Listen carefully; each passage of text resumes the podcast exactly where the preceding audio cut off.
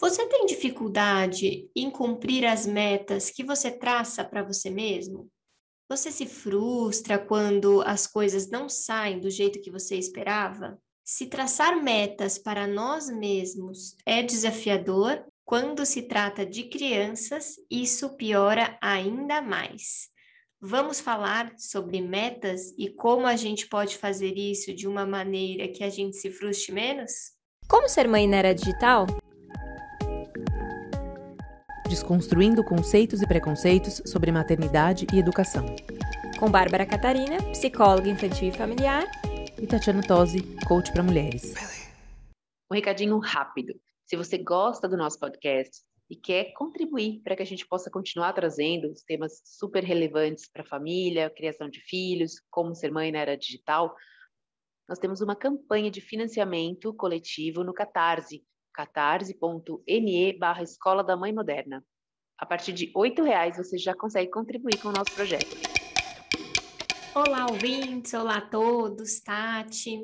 Tati, antes de começar o episódio, é, eu acabei de me dar conta que eu não contei a novidade para os nossos ouvintes. E eu preciso contar, né? Porque a gente começa aqui falar, falar, falar, e eu esqueço e as coisas. Uh, vão acontecendo. Então, para quem nos acompanha aí desde 2019, a Tati contando os dilemas com os meninos, a minha novidade é que agora também estou grávida, né? Também no meu menino. Entrei no time das mães de menino, estou é, na metade da gestação aí, 20 semanas.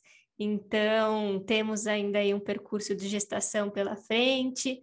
O meu filho vai nascer a previsão começo de março, eu e a Tati, a gente está se organizando para manter os conteúdos, então teremos novidade não só do consultório, mas agora dos dilemas da minha própria maternidade. Então, acho que antes de começar esse episódio, é, eu gostaria de compartilhar essa novidade com vocês, para que a gente possa ficar ainda mais próxima, né? Porque eu me sinto muito próxima a vocês.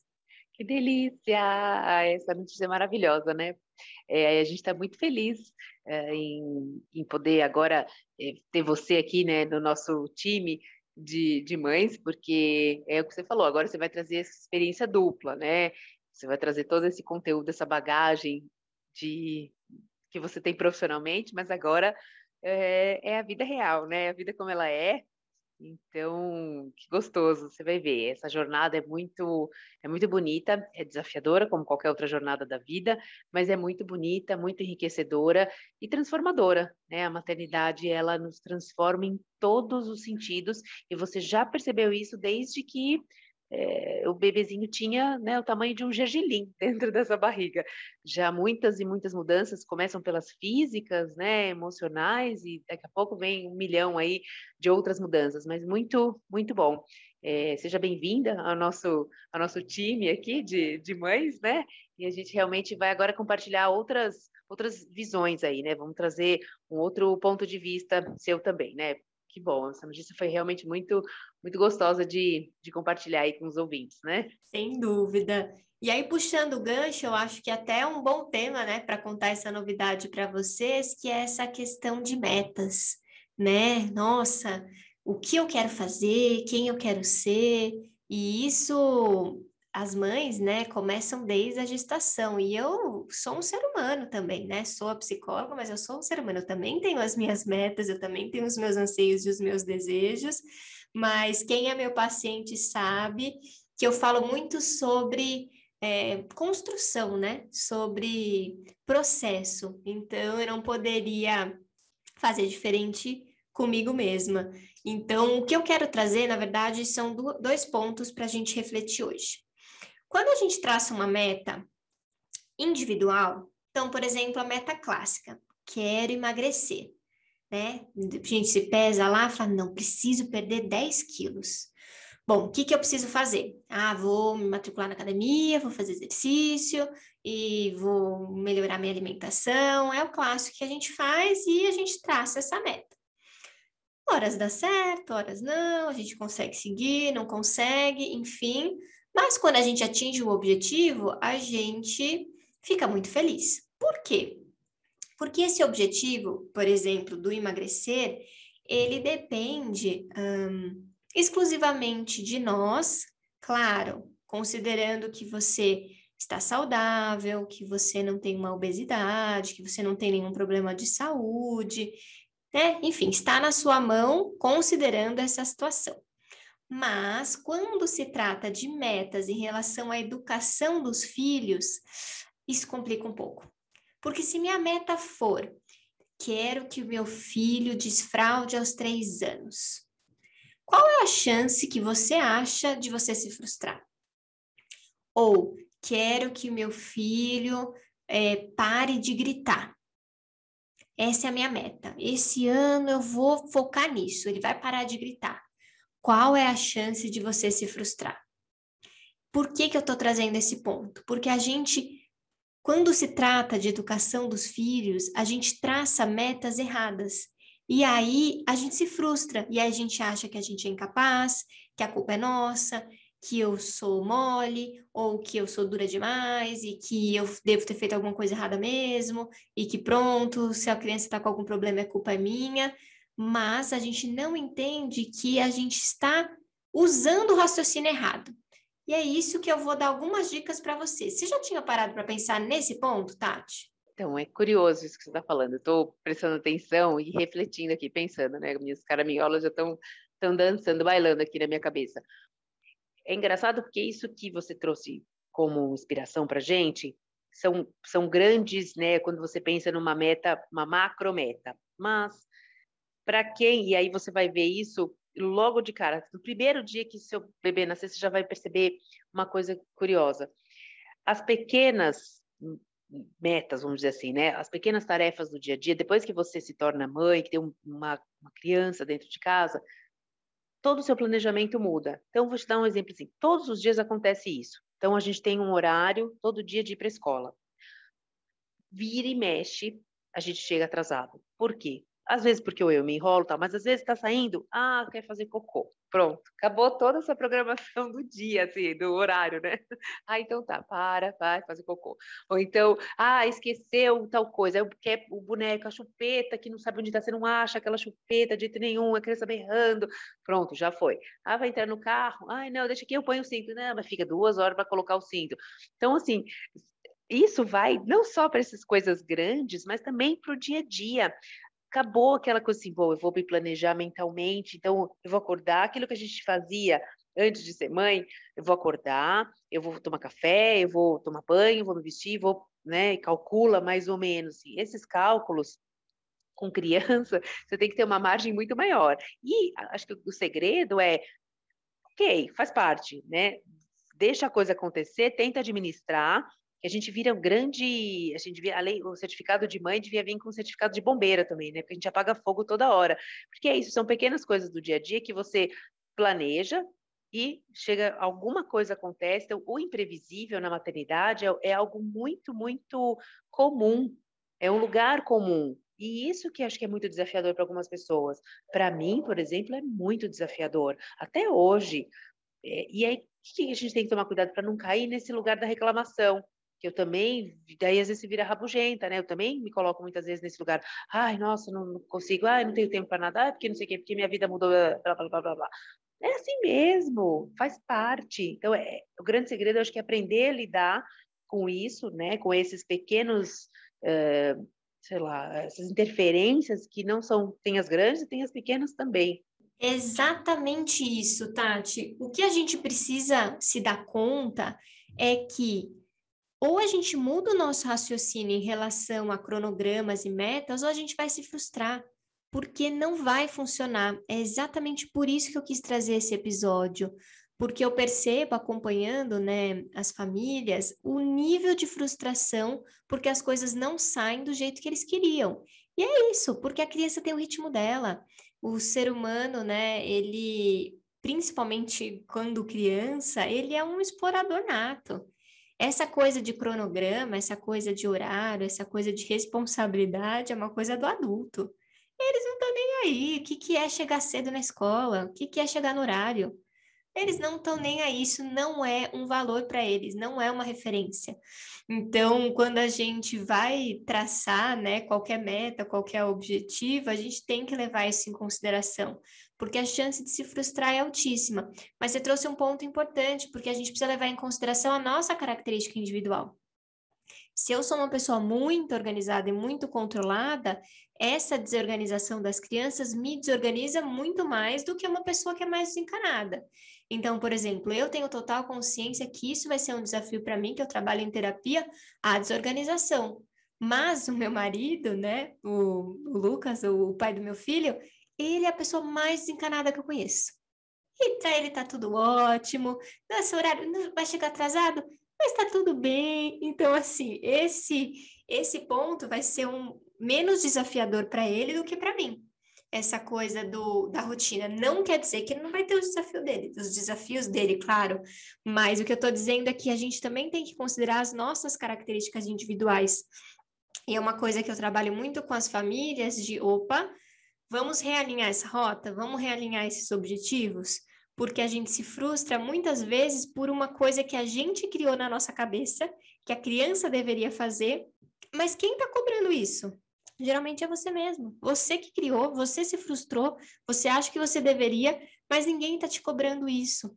Então, assim, parece óbvio, mas eu acho que é uma informação que a gente precisa ter. Fala, poxa, não dá para ter rotinas e metas fechadas com uma criança. Vamos se libertar disso? Vamos mudar a forma? Isso não quer dizer que ah, faça do jeito que quiser, também não vou cobrar nada, o ritmo. Não, tem hora que tem compromisso e é assim que a gente aprende a se responsabilizar. Mas a gente precisa se libertar da cobrança de ter que, de fazer metas ou de traçar objetivos a partir das nossas expectativas, porque a frustração é muito grande. Então, a gente sempre precisa traçar metas é, em relação ao nosso comportamento. O que eu posso fazer, então, para que eu me sinta melhor nessa situação que eu não tenho controle? E muitas vezes, gente, só processo terapêutico mesmo. Eu já intensifiquei o meu, já estou avisando. Já avisei meu terapeuta. É, vai, vai fazendo estoque aí de, de terapia que vai ser, vai ser importante. Trazendo um gancho também, que acho que outra que isso torna a maternidade, para mim, né, tornou a maternidade, o meu maternar pesado, né, em alguns momentos, por conta dessa cobrança, né, a cobrança de querer estar sempre em ordem, tudo no jeito, é, dentro do planejado, dentro daquilo que eu acredito, é, né, que eu ah, tem que ser desse jeito. Então, às vezes, uma inflexibilidade, às vezes, uma falta de flexibilidade faz diferença nesse momento. Então, é, é importante a gente olhar para essa situação e trazer e resgatar um pouco dessa questão da leveza. Por conta do que a gente falou no episódio passado, do que aconteceu, e quem ouviu vai, vai entender, eu acabei buscando alguns textos, me comecei a ler algumas coisas que, que eu tinha próximo, eu sempre faço isso, às vezes se eu tô, tenho alguma uma questão, eu leio, enfim, para me inspirar. E eu li um texto da Elisama, é, onde ela falava um pouco sobre a criança interna, né, e que quando, que aí eu, eu caio na questão da minha impaciência, que entra também nisso, né, na frustração de você não conseguir fazer as coisas. E é tudo muito ligadinho uma coisa na outra. Então, a questão da impaciência também é um pouco isso, é você não ter essa, esse olhar né, para a sua criança interna. Poxa, você já foi uma criança, então você também, às vezes, a gente se colocar um pouco no lugar daquela criança que está tentando fazer por conta própria, ou está tentando descobrir o seu jeito ali, né, dentro de uma situação, você olha aquilo, você até se acha engraçado, às vezes você, você, curte junto, e quando você não se permite vivenciar isso, que é o que muito que, que acontece às vezes comigo, e eu também estou trabalhando na terapia é, bastante essa questão, é, essa, é trazer essa leveza de se colocar um pouco no lugar às vezes. Como eu falei no episódio passado da hora de dormir, que é uma loucura.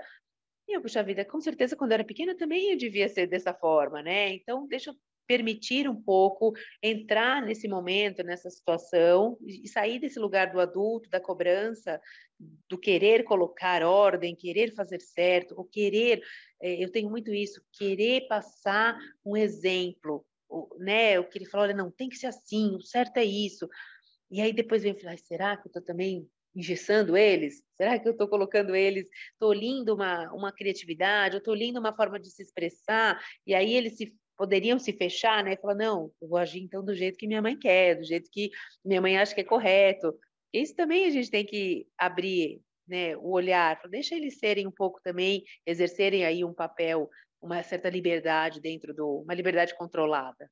Ótimo ponto levantado, Tati, porque a gente precisa muitas vezes aprender a se colocar no lugar da criança, né? A gente faz isso muito em relação a outros adultos, mas a gente considera às vezes aquela queixa da criança menor inferior. E a gente até falou bastante sobre isso, até no podcurso. Quem não acompanhou, gente, tem uma sequência muito legal que a gente falou sobre como ser mãe na era digital e desenvolvimento, e a gente se aprofundou bastante sobre essa questão do histórico da criança na sociedade, né? Como a gente enxerga a criança, como a criança foi ganhando espaço, mas como durante muito tempo a gente considerou a criança um ser inferior.